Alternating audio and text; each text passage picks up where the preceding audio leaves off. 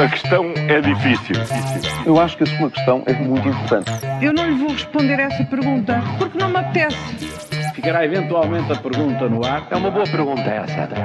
Começa agora uma nova edição do Ainda Bem que faz essa pergunta. Hoje falamos de várias demissões, braços de ferro, batatas quentes, mas nunca é tarde para aprender. Nunca, nunca. Nunca, nunca. E por isso é que vale a pena olhar É, para as vale. eleições dos Açores, Júlio.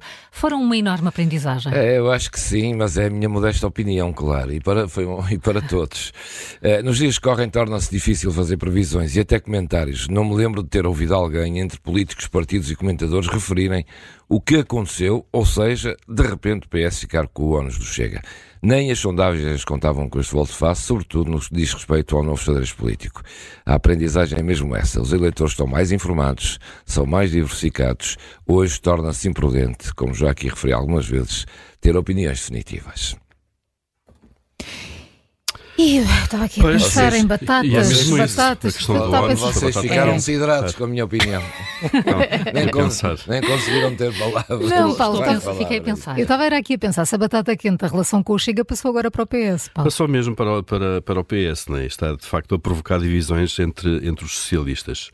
As eleições dos Açores trazem este dilema agora para, para o PS, viabilizar o governo minoritário de José Manuel Bolieiro ou poder alinhar com o Chega no voto contra? É a grande pergunta, não é? As, as vozes no PS estão desalinhadas sobre este assunto e assim, de repente, as perguntas sobre a relação com o Chega passam de ser feitas, passaram a ser feitas aos socialistas, não é? Depois de, nos últimos três anos, terem sido eh, sempre e insistentemente feitas ao PSD. E no Chega também há uma tática para afinar, para permitir eh, a governação da AD eh, ou alinhar também com o PS. Portanto, a lição aqui, de facto, é que na política tudo pode mudar muito depressa. Uh, Júlio, então e os polícias? Até onde pode ir este, este braço de ferro? Olha, depois de um mandato tranquilo e até elogiado Ministro da Administração Interna, não contaria certamente já em gestão viver os seus momentos mais difíceis. O Ministro, que passou sempre a ideia de aglutinador do Governo e no Partido, teve agora, em, em face das circunstâncias, de começar um braço de ferro com os polícias, agravando o discurso. Vamos ver até onde vai e quem quebra primeiro. E vamos ver de que forma pode ser penalizador para a imagem que construiu. É que os polícias são pesos pesados da sociedade e, como se tem visto, tal como os agricultores, as ações, as ações de luta eh, têm mesmo efeitos práticos na vida dos portugueses.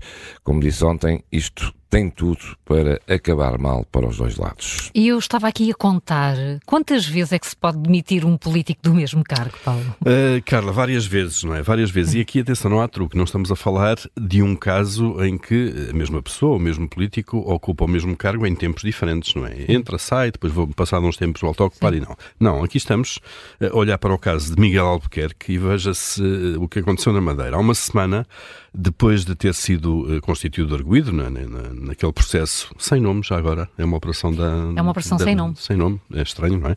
Mas naquele processo em que são investigadas suspeitas de corrupção na, na região, hum, Miguel Albuquerque encontrou-se com o representante da República eh, na região autónoma e demitiu-se. Nessa altura, Irneu Barreto remeteu para mais tarde a produção dos efeitos dessa exoneração, apesar de a ter aceito. Portanto, isto foi há uma semana. E ontem voltou lá. Miguel Albuquerque voltou a reunir-se com Irneu Barreto e voltou a apresentar a sua demissão, que desta vez foi aceita e até já produziu efeito, já foi eh, publicado no, no Jornal Oficial. De facto, há uma enorme confusão, uma grande confusão na condução deste processo na Madeira. A questão é difícil. Eu acho que a sua questão é muito importante. Eu não lhe vou responder essa pergunta porque não me apetece. Ficará eventualmente a pergunta no ar. É uma boa pergunta essa.